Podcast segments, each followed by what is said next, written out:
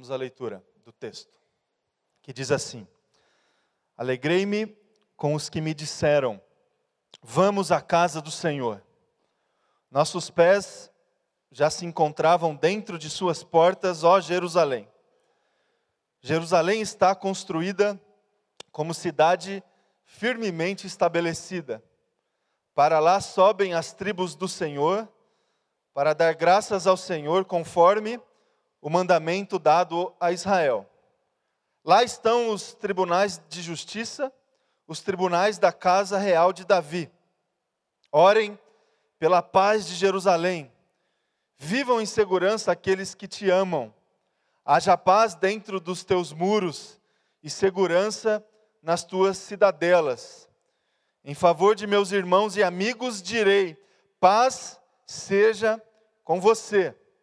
Em favor da casa do Senhor, nosso Deus, buscarei o seu bem.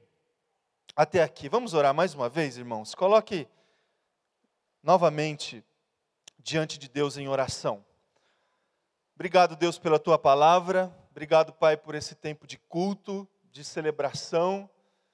Obrigado, Jesus, porque o Senhor está aqui no nosso meio, nos abraçando, falando com, com conosco, Deus.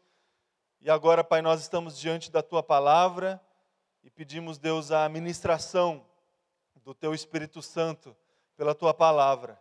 Que o Senhor continue falando conosco, Deus, agora pela exposição das Escrituras Sagradas, Jesus. Essa é a minha oração e faço em nome de Jesus. Amém. Amém, irmãos? A gente leu o Salmo 122 e nós já comentamos, pelo menos eu já comentei aqui com você, sobre uma, um conjunto, uma coletânea que a gente encontra dentro da já coletânea dos Salmos, é, que é, há entre o Salmo 120 e o Salmo é, 134 um conjunto de salmos que são chamados salmos de peregrinação, ou salmos de subida, salmos dos degraus, né, do, do, do, do degrau e tal. É, esses salmos, eles é, têm algumas características específicas, né? São salmos que sempre a gente consegue identificar expressões que remetem a Jerusalém, né? Ao, a esse lugar específico, ao monte, é, a, ao templo, à casa do Senhor e outras expressões que a gente consegue identificar é, nessa coletânea desses salmos, do Salmo 120 ao Salmo é, 134. Expressões assim é, que expressam certa saudade, né? saudade de um povo, de um lugar que é, não é mais desfrutado, que expressam é, algum, algum tipo de angústia também por não estar nesse lugar, por não desfrutar desse lugar, uma alegria, uma saudade misturada com alegria do tempo que estiveram nesse lugar, desfrutando dos benefícios que esse lugar, que esse lugar é, possui é, e, e tudo mais. A gente, para um melhor entendimento, um bom entendimento da leitura desses salmos, a gente precisa é, conseguir enquadrar é, o conteúdo é, desses salmos na linha do tempo do, da história do povo de Israel. A gente fazendo isso, a gente vai ter uma proximidade um, para um bom entendimento é, da, da, leitura desses salmos. Eu não sei, é, irmão e irmã, o quanto você tem familiaridade com a história, né, com essa linha do tempo desse povo de Israel, que a gente obviamente encontra pela leitura da, das Escrituras Sagradas, sobretudo é, a leitura é, do, do Antigo Testamento.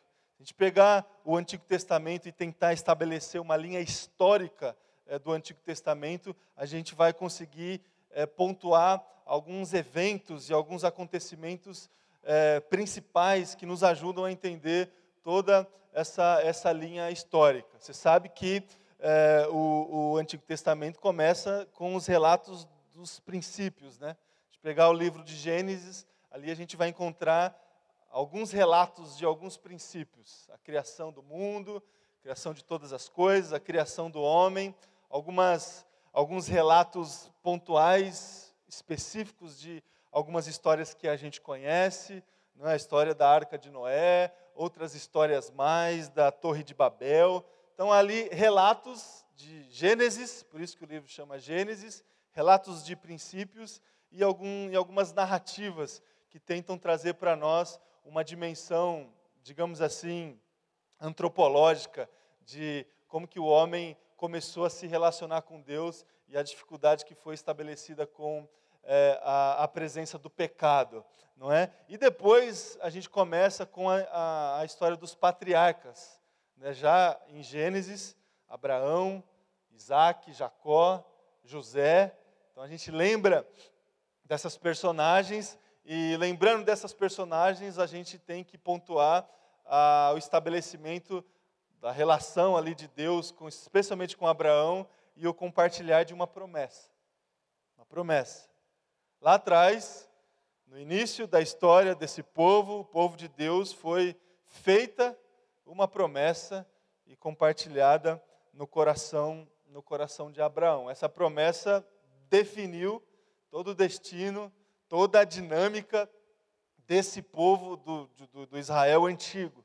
Então a gente co consegue pontuar essa parte da história é, do povo de Israel, onde a gente conhece é, os relatos desses patriarcas, né, desses homens de Deus que tiveram as suas experiências com Deus, Abraão, Isaac Jacó. Por isso que é, nas escrituras sagradas, alguns, algumas vezes, a utilização da expressão o Deus de Abraão, o Deus de Isaac, o Deus de Jacó, porque foi esse Deus que se revelou lá atrás e compartilhou essa promessa. A partir dessa promessa, há um, uma segunda parte na linha do tempo aí da história do povo de Israel, que é a parte do Êxodo. Conhece a história de José, como o povo de Israel foi alocado ali no Egito, pela influência de José, viveu por muitos anos ali bem, em ordem, digamos assim, depois da morte de José, algum tempo, é, alguns anos se passaram, a, a influência de José já não era efetiva no Egito, esse povo precisou sair do Egito e partir é, em busca, né, com o coração motivado por essa promessa que foi feita no coração de Abraão. Interessante que é, uma dificuldade, uma aparente dificuldade, motivou esse povo a continuar caminhando na direção da promessa. Eu fico pensando que se não houvesse essa dificuldade ali no Egito, o povo ficaria ali no Egito para sempre e não avançaria na direção do cumprimento da promessa. Então, pela dificuldade, o povo precisou sair da sua zona de conforto, digamos assim, e partir, continuar atrás dessa terra prometida, é, lá atrás para Abraão. E aí, essa, essa, esse episódio, esse, essa parte da história do povo de Israel de peregrinação, a gente encontra ali é, no livro do Êxodo, né? a peregrinação desse povo, depois que liberto do Egito, passando o Mar Vermelho, passou ali bons anos peregrinando é, em busca do cumprimento é, da promessa.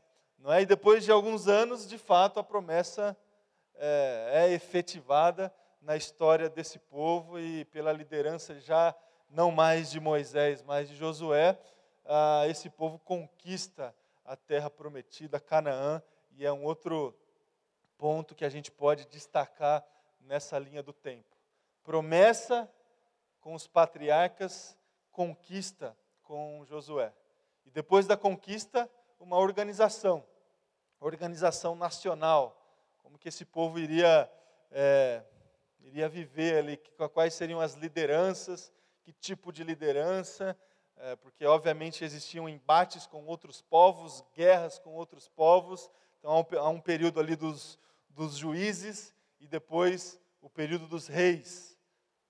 Reis que reinaram esse povo depois da conquista. Você conhece, é, obviamente vocês conhecem boa parte dessa, dessa história. Primeiro rei de Israel, rei Saul. Segundo rei de Israel, Davi. Depois de Davi, Salomão. Saul, Davi, Salomão uma parte dessa história que a gente consegue, que a gente identifica como o reino unificado, digamos assim. Foram três reis que reinaram Israel unificada. Depois de Salomão, um problema, problema sério. Filho de Salomão, quem foi o filho de Salomão, irmãos? Jeroboão, não é? Aí Jeroboão pesou a sua mão, pesava a sua mão. Salomão já fazia isso, mas o seu filho ainda mais. Começou a pesar a sua mão em cima do povo com impostos, com leis e tudo mais. E pela má administração de um rei, de um governante, o povo se rebelou, obviamente. E dez tribos da, de Israel se rebelaram efetivamente contra o reinado, o reinado de Jeroboão, e essa rebelião gerou uma divisão é, no reino é, de Israel. Você sabe disso. Dez tribos, é, dez tribos ah, ao norte, pela liderança é, de, de Roboão, formou o, o reinado de Israel, e duas tribos ao sul, pela liderança de Roboão, gerou o reinado de Judá, capital Jerusalém. Então a gente identifica na linha do tempo, da história desse povo de Israel, um período onde esse reino eh, ele foi dividido. Reino de Israel do norte, reino de Judá do sul. Reino de Israel, capital Samaria, reino do sul, capital Jerusalém. Tanto o reinado do norte quanto o reinado do sul sofreram guerras, perseguição e derrotas, muitas derrotas. E derrotas efetivas. Derrotas é, onde esse reinado ou esses dois reinos eles foram completamente destruídos. Você conhece também parte dessa história. E aí há uma outra outra parte na linha da, do tempo da história do povo de Israel que a gente conhece como a, a parte onde esse povo foi é, viveu certo cativeiro a partir de derrotas que teve, de guerras que sofreu. O reinado, o reinado do norte, reino de Israel, ele foi invadido pelos assírios. Primeiramente, destruído. Viveu o cativeiro inicial, digamos assim. O reinado do sul viveu é, guerras e sofrer, eles sofreram derrotas pelos babilônios, né? É, na direção do, do Nabucodonosor. E também viveu o seu, o seu cativeiro. Esse período, irmãos, do cativeiro do povo de Israel foi um período muito intenso. Muito intenso de tristeza, de angústia. Boa parte é, dos, dos escritos proféticos que a gente encontra no Antigo Testamento foram escritos e confeccionados exatamente nesse período da, da história do povo de Israel. Boa parte da literatura profética. E também boa parte desses salmos de peregrinação, que eu disse a vocês no início, também foram escritos e confeccionados é, durante esse período do cativeiro do povo de Israel. Um período de profunda tristeza. Imaginem vocês, um povo que organizou toda a sua dinâmica a partir de uma promessa que existiria um, um, uma terra prometida, e essa promessa motivou deslocamentos, guerras, lideranças, intimidade com Deus, uma história com Deus. Essa promessa foi efetivada, a terra foi conquistada depois de algum tempo. E aí vocês imaginam a alegria desse povo em experimentar o cumprimento dessa promessa, a alegria de começar um, um, uma nação organizada, estabelecer os seus governantes, estabelecer as suas regras, estabelecer a sua cultura. E aí, depois de, obviamente, de alguns anos, essa nação conquistada, essa terra tanto almejada, ela foi destroçada, ela foi é, perdida. E aí esse tempo do cativeiro foi um tempo complicado para o povo de Israel. E normalmente em períodos de profunda tristeza, de dificuldade, de obstáculo, a gente tem é, embates, né, conversas com Deus, a gente busca é, sabedoria, discernimento, Deus se faz presente com a sua palavra, com a sua direção, e não foi diferente na, na história desse povo de Israel. É, no período do cativeiro, ah, muitas coisas aconteceram, muitas profecias foram compartilhadas com esse povo, muitos salmos eles foram escritos para expressar é, esse momento, esse momento histórico. Então, se a gente lê um desses salmos de peregrinação, a gente precisa enquadrá-los nesse período da história da história de Israel, um povo que não estava mais desfrutando e vivendo ah, plenamente a, a promessa que havia sido feita lá atrás com, com Abraão. O povo estava fora da sua casa, fora é, do seu, de, um, de um estado de contentamento, digamos assim, fora é, da sua cultura, fora, obviamente, de acordo com a percepção que eles tinham, fora do centro da, da vontade de Deus. É, não sei se você já é, se sentiu dessa forma, fora de casa, assim, é, mas não por um período pequeno, como a gente tem, por exemplo, quando a gente vai viajar e tal. A gente vai viajar, a gente fica uma semana, duas, algumas semanas fora, e a gente tem aquela saudade mais ou menos de casa, né? Uma saudade por um lado, mas é, nem tanto por, por outro, né? Porque a casa representa muita coisa boa, mas os desafios do dia a dia e tudo mais.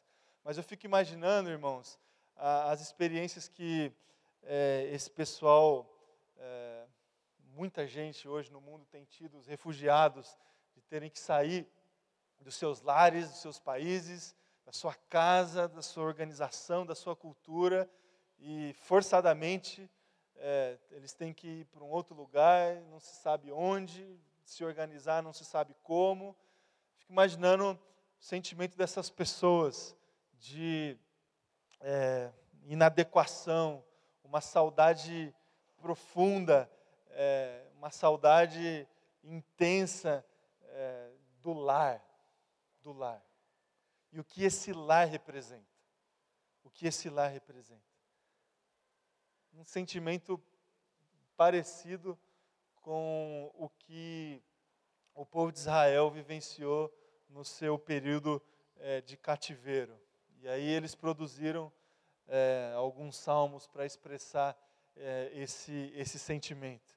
E hum, só para finalizar essa linha do tempo aí de Israel, depois, é, pela liderança de Esdras e Neemias, eles conseguem retornar para a sua terra, para é, Jerusalém e reconstruir reconstruir a cidade, reconstruir os muros, reconstruir o templo, período é, belíssimo da história do povo de Israel, é, esse período da, da reconstrução. Irmãos, por que, que eu fiz, ou relembrei aqui com você, essa linha do tempo, né, esses eventos principais que o povo de Israel teve, que a gente encontra na leitura do, do Antigo Testamento? Porque é, Obviamente, tomando os devidos cuidados aqui com alegorias equivocadas, a gente pode, irmãos, é, pegar o fluxo da nossa espiritualidade, da nossa vivência cristã, da nossa caminhada ao lado de Jesus, em obediência à vontade de Deus, em conformidade com as Escrituras Sagradas, e a gente pode encontrar alguns pontos é, de contato entre a dinâmica da nossa espiritualidade e essa linha do tempo da história do Israel antigo. A gente consegue é, estabelecer pontos de contato, até para um bom entendimento da leitura do Antigo Testamento. A gente consegue fazer isso, óbvio, tomando os devidos cuidados, não exagerar em, em, em alegorias equivocadas, como eu disse, eu disse a vocês, mas a gente conseguir pegar essas, esses eventos principais, uma promessa que foi feita, lá para Abraão, lá atrás, de é, um lugar onde existiria um contentamento, um contentamento pleno. A gente, meu irmão e minha irmã, quando a gente se propõe a ter uma vida ao lado de Jesus, é, da mesma forma nós recebemos uma promessa em nossos corações. Da mesma forma, a gente, pela figura, pela presença, pela história é, de Jesus Cristo, a gente recebe essa promessa em nossos corações, por Jesus Cristo. Por Jesus Cristo. Uma promessa também de um lugar. Talvez, a princípio, não é um lugar físico, mas é um lugar também de contentamento pleno. De contentamento pleno. Que enche o nosso coração de expectativa, de esperança. Isso quando isso acontece, irmãos, quando a gente se derrama na presença de Jesus, quando a gente experimenta alguma coisa parecida com a que a gente estava comentando na aula que a gente teve é, pela manhã, quando a gente se converte, quando a gente submete o nosso orgulho, o nosso ego na presença de Jesus, quando a gente inicia uma caminhada de discipulado, uma promessa invade o nosso coração, uma é, expectativa, uma esperança invade o nosso coração que começa a, a impulsionar a nossa vida para um caminho diferente, para uma direção diferente. Então também existe uma promessa. A gente consegue da mesma forma pontuar na, na linha do tempo da nossa caminhada com Jesus uma promessa. Quando a gente recebe Cristo e recebeu Jesus Cristo no nosso coração, uma semente ali foi plantada e essa semente tem todos os dias gerado uma expectativa de que um dia a gente vai desfrutar de um contentamento pleno na presença de Jesus. Então há uma promessa. E junto com a promessa, a expectativa de conquista. Da mesma forma que aconteceu com, com o povo de Israel. Há também toda uma dinâmica de peregrinação, toda uma dinâmica de caminhada, de caminho, de. É, a gente percebe isso muito bem na leitura do Novo Testamento, como era forte essa questão da caminhada no ministério de Jesus, os ministérios dos discípulos de Jesus, caminhada, peregrinação, com essa promessa no coração, o que pautou é, a, o período de peregrinação do povo de Israel foi a promessa, e da mesma forma comigo e com você, meus irmãos.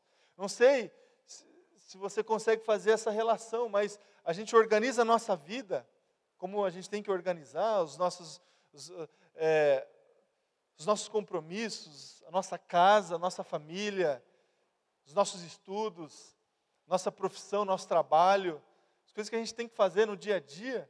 A gente vai ajustando, organizando agenda, estabelecendo é, prioridades, estabelecendo objetivos. A gente vai fazendo isso, mas é, uma vez submetido à soberania de Jesus Cristo, a gente tem que fazer tudo isso, mas com uma motivação de que um dia nós estaremos ou desfrutaremos desse contentamento pleno na presença de Jesus. Se a gente não conseguir fazer isso junto, a gente vai é, gente vai viver uma vida desconectada da vontade de Deus nas nossas vidas, nosso futuro, a nossa caminhada.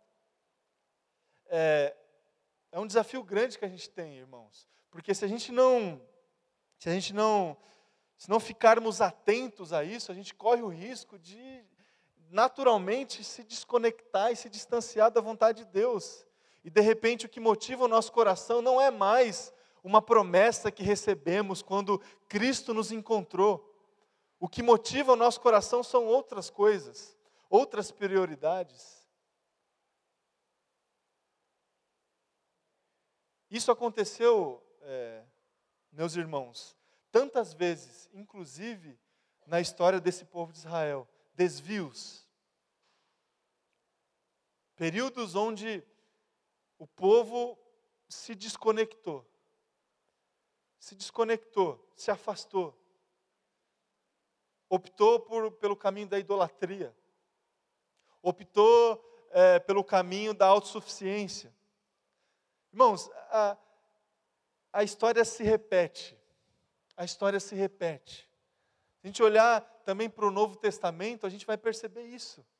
Pessoas que se desconectaram, se desconectaram, estiveram do lado de Jesus, presenciaram milagres, viram com os próprios olhos o Cristo, o Filho de Deus, suas palavras, e por um determinado momento, por algum motivo, a pessoa se desconectou. E a gente precisa ficar atento para isso também não acontecer nas nossas vidas. Que nós estamos expostos a isso o tempo todo, o tempo todo. De estarmos em volta, participando, de longe, às vezes de perto, só que uma vida desconectada. Uma vida desconectada. A história se repete, meus irmãos e minhas irmãs.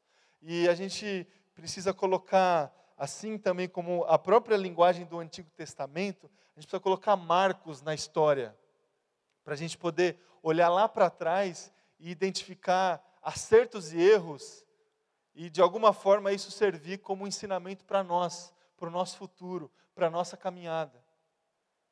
A beleza de, do entendimento das histórias do Antigo Testamento, dos textos, dos salmos, das profecias, a beleza que temos, a, a fonte de conhecimento, de sabedoria que a gente tem, é exatamente para esse exercício. Para esse exercício. Para essa, para a caminhada desse povo servir para nós como um alerta, um, um desafio, é, placas assim de sinalização para nos ajudar na nossa caminhada.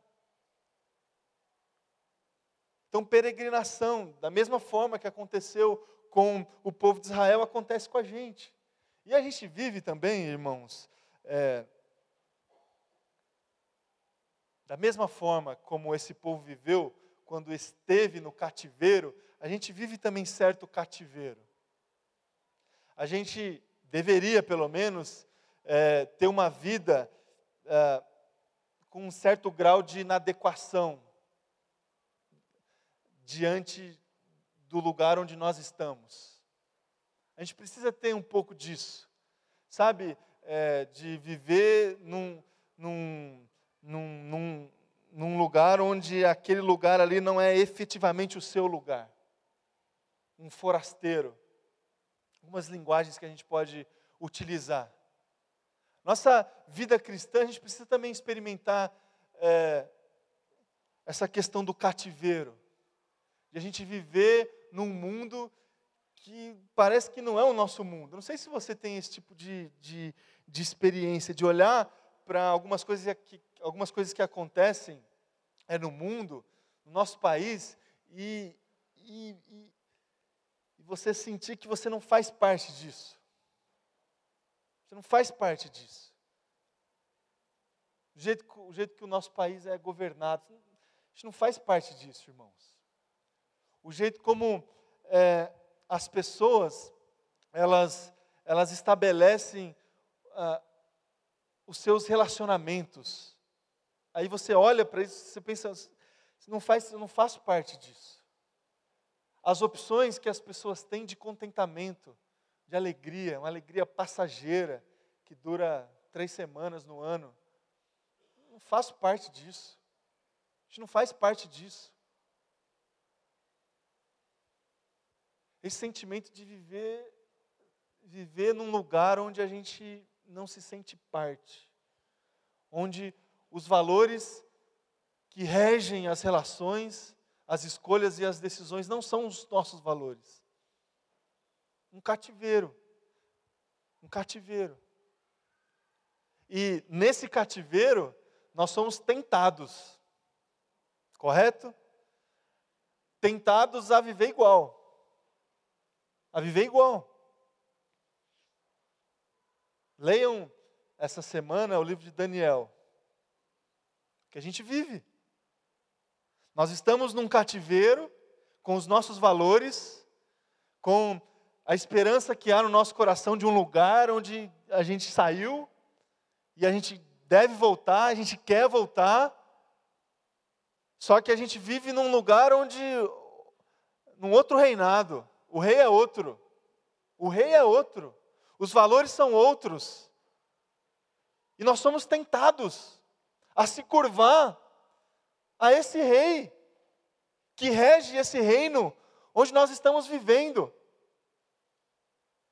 E de repente, nos colocam um banquete cheio de delícias para a gente desfrutar. Somos tentados.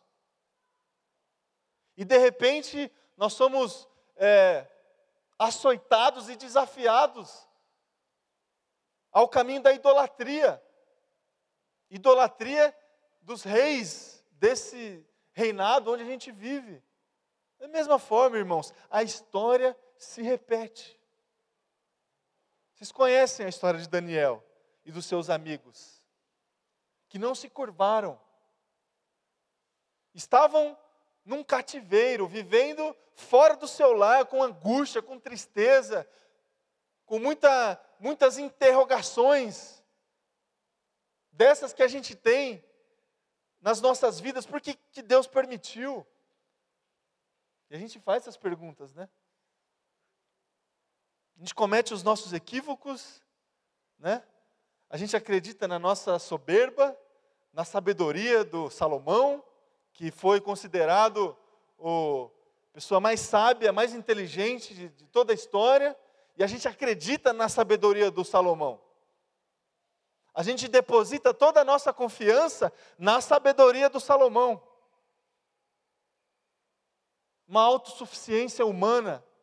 Mas esse sujeito, que foi considerado o mais sábio, o mais inteligente de toda a história, iniciou a derrota, iniciou a queda.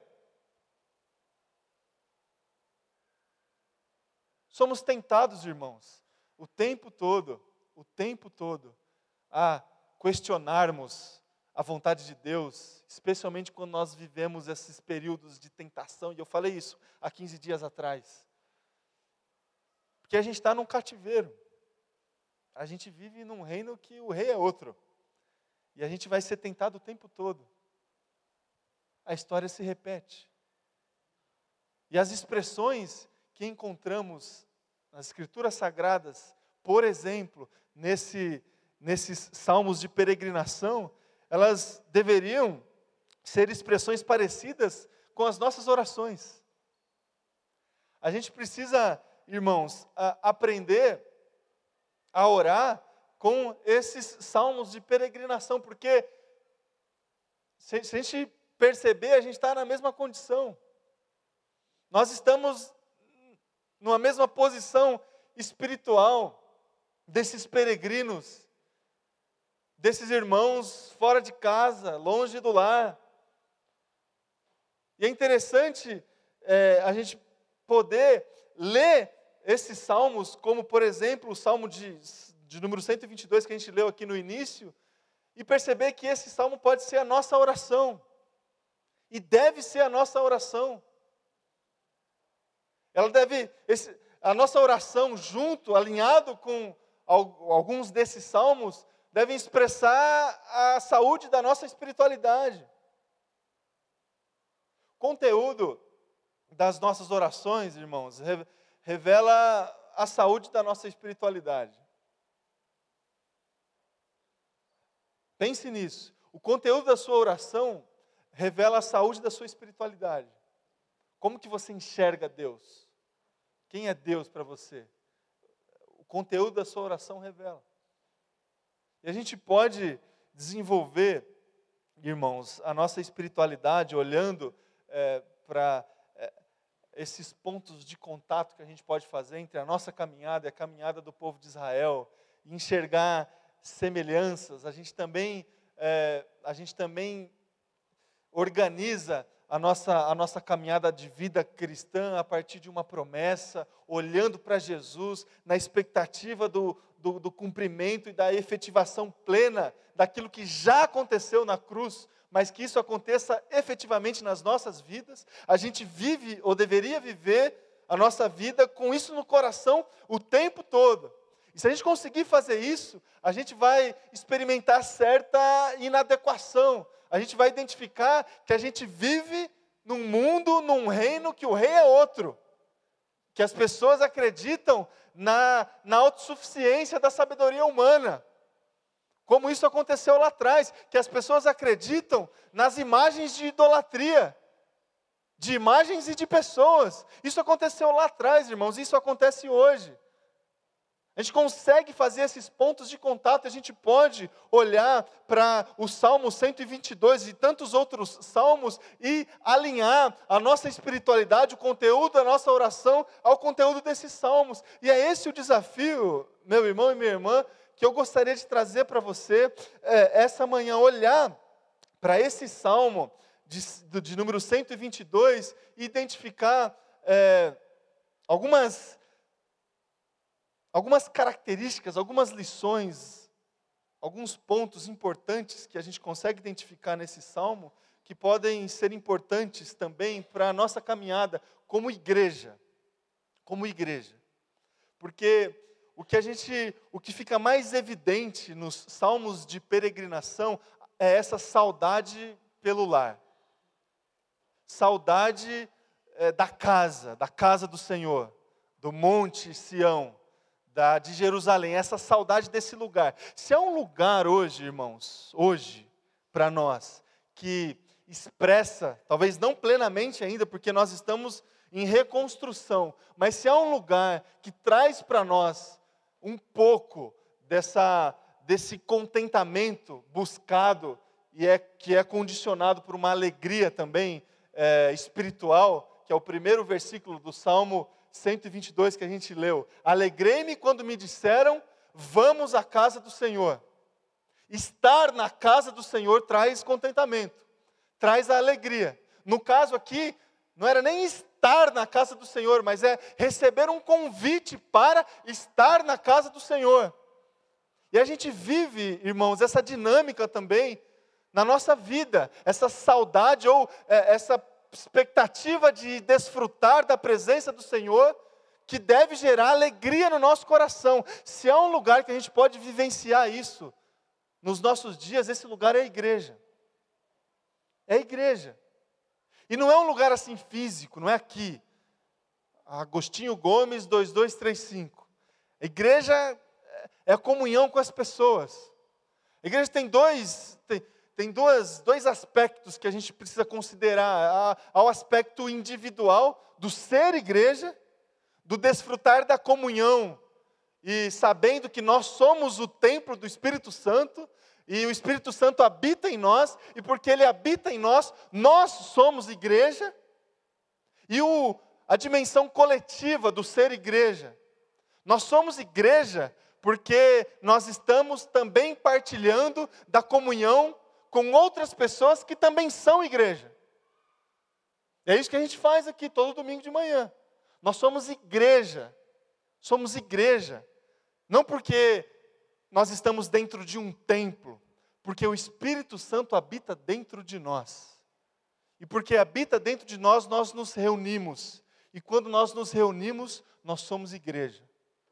E se há um lugar onde a gente experimenta essa dimensão da casa do Senhor, do contentamento por estar na casa do Senhor, ou por querer estar na casa do Senhor, esse lugar é o lugar onde nós estamos hoje pela manhã, irmãos. Eu não sei, eu não sei como que você lida com isso, qual que é o nível de contentamento que você desenvolve na sua vida quando é, você recebe um convite ou você é,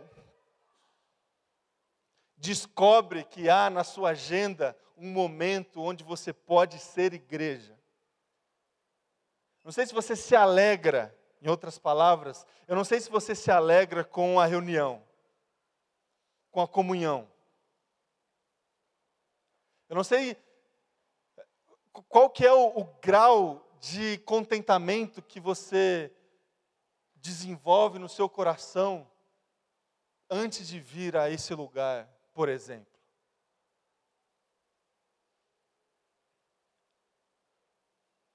O que a gente aprende, irmãos, fazendo essa leitura, por essa exposição da palavra, é que esse lugar, o lugar é, da casa do Senhor, que a gente experimenta pela presença do Espírito Santo, deve ser um lugar de expressões de alegria. De alegria. Contentamento. Contentamento por estar aqui. Por estar. E a gente, às vezes, se desvia.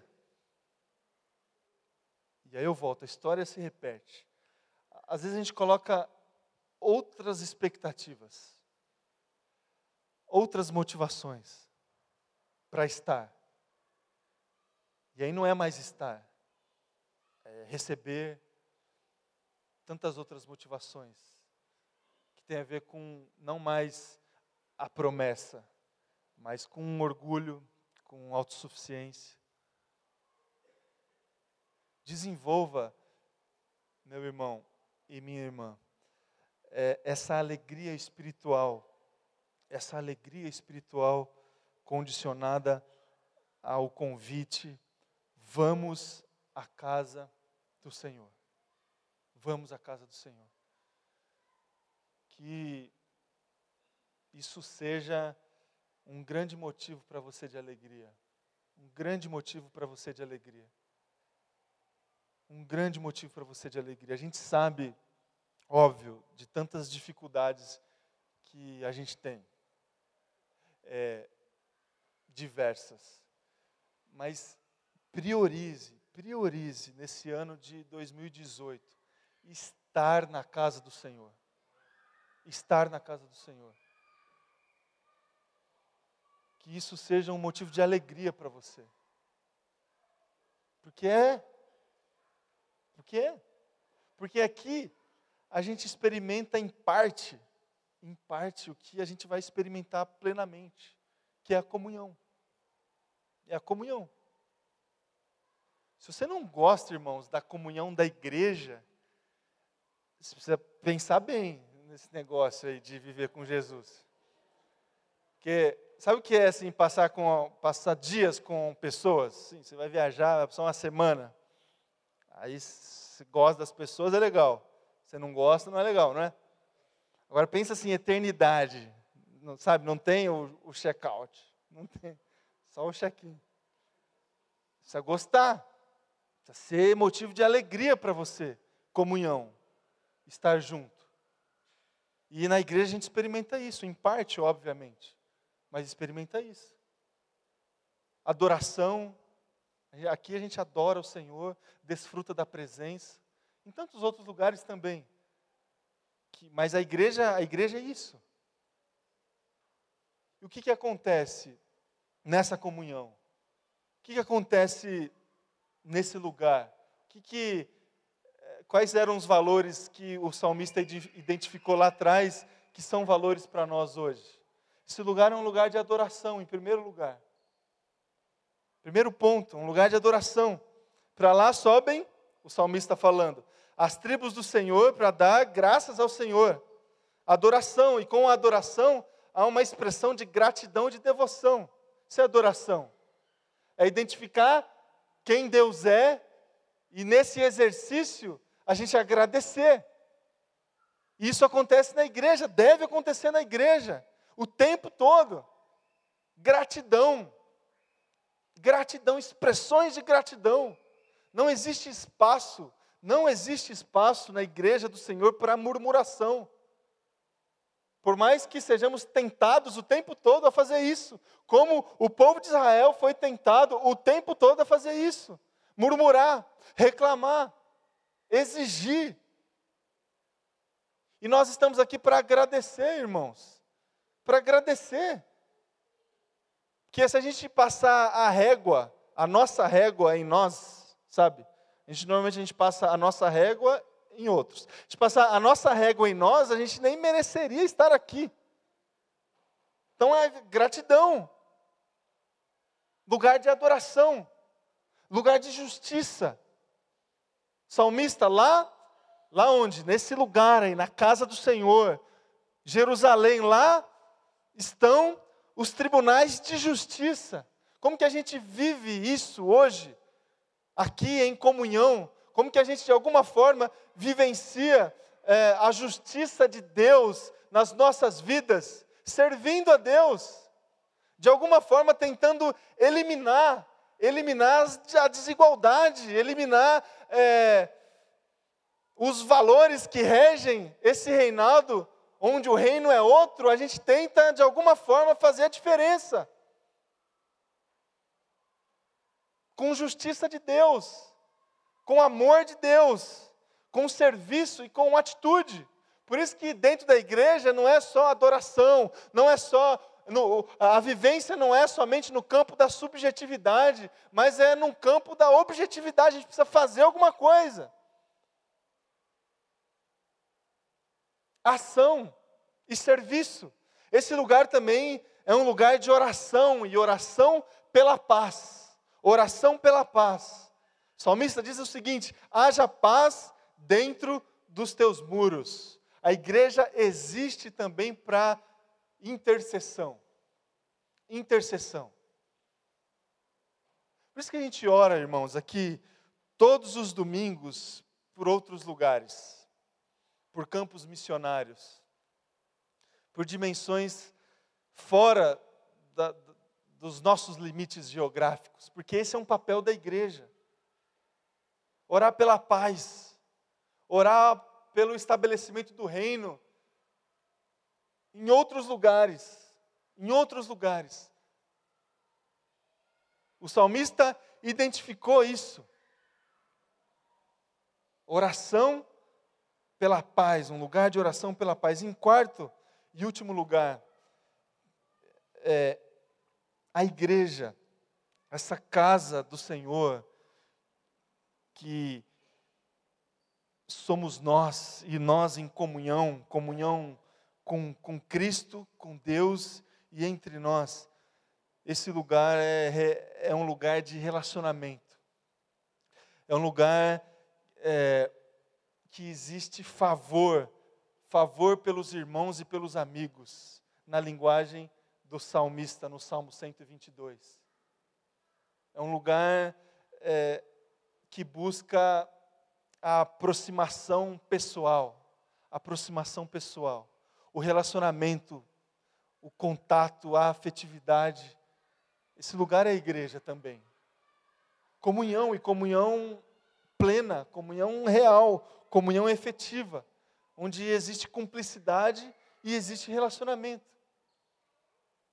Israel era esse lugar, identificado aqui pelo salmista no salmo que a gente leu. E a gente precisa também, de alguma forma, viver essas verdades nas nossas vidas. A igreja é um lugar de adoração, lugar de gratidão, de devoção, lugar onde a gente pode é, expressar não apenas ou não a nossa murmuração, as nossas exigências, mas um lugar onde a gente pode é, conhecer Deus e esse conhecimento gerar essa gratidão no coração, um lugar de justiça. A igreja existe também para fazer alguma coisa, um lugar de intercessão. E não somente intercessão por nós, pelos nossos pedidos, que também é um lugar para isso, para depositar a nossa ansiedade, mas intercessão pela paz de outros lugares e um lugar de comunhão. Que a gente consiga é, viver isso, irmãos, que a gente consiga viver aqui. Aqui na nossa comunidade. Que você consiga, de alguma forma, viver isso na sua espiritualidade. Que você olhe para a história, você consiga olhar para o passado, lendo as Escrituras Sagradas, que você consiga fazer as suas aplicações, identificar os pontos de contato que a gente consegue fazer na leitura das Escrituras Sagradas, como, por exemplo, o exercício que eu fiz aqui com vocês de olhar para a história do povo de Israel e ver que há tantas semelhanças e tantos desafios próximos que eles tiveram e que nós temos hoje. Que nós temos hoje. E o desafio que eu trago para você essa manhã é o de se contentar por estar ou apenas por querer estar na casa do Senhor. E o que, que significa essa casa? Adoração, justiça,